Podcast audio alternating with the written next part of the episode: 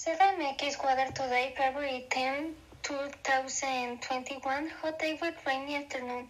The SMN reported that there will be an drop in temperature with maximum of 24 to 26 degrees. In addition to a partly cloudy sky most of the day, in CDMX there will be a cloudy sky for most of the day.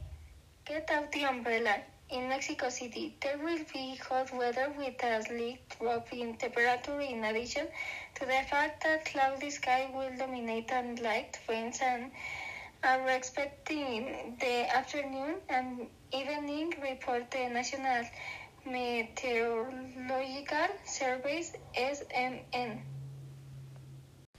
Here is the weather for today in CDMX.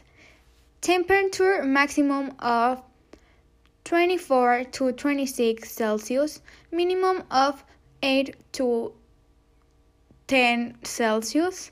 Weather conditions hot weather, particularly to cloudy sky, like rains in the south and west. South component wind from 10 to 15 kilometers with gusts of 35 kilometers. Cool atmosphere at night.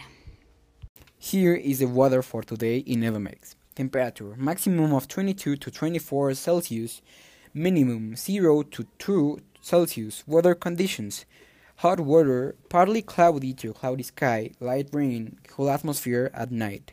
Frost in high areas.